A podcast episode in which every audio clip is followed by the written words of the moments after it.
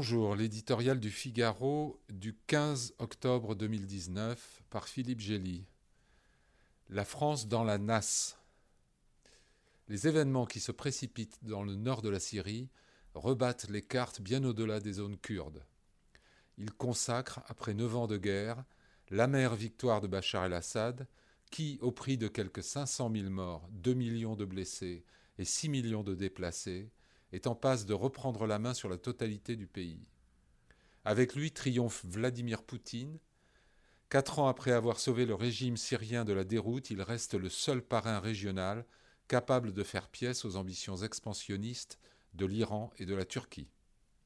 Le piteux retrait américain, esquissé par Barack Obama et accéléré, toute honte bue, par Donald Trump, va sceller la réconciliation de Damas et d'Ankara sous les auspices de Moscou les Kurdes en feront les frais, Assad garantissant à Erdogan qu'il se chargera de neutraliser leurs espoirs d'autonomie en échange de l'arrêt de l'offensive turque à quelques poches sur la frontière.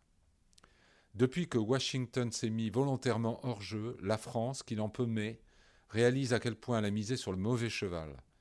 Il ne lui reste plus qu'à sauver les meubles, c'est-à-dire à sortir de la nasse ses 400 soldats des forces spéciales mobilisés aux côtés des Américains.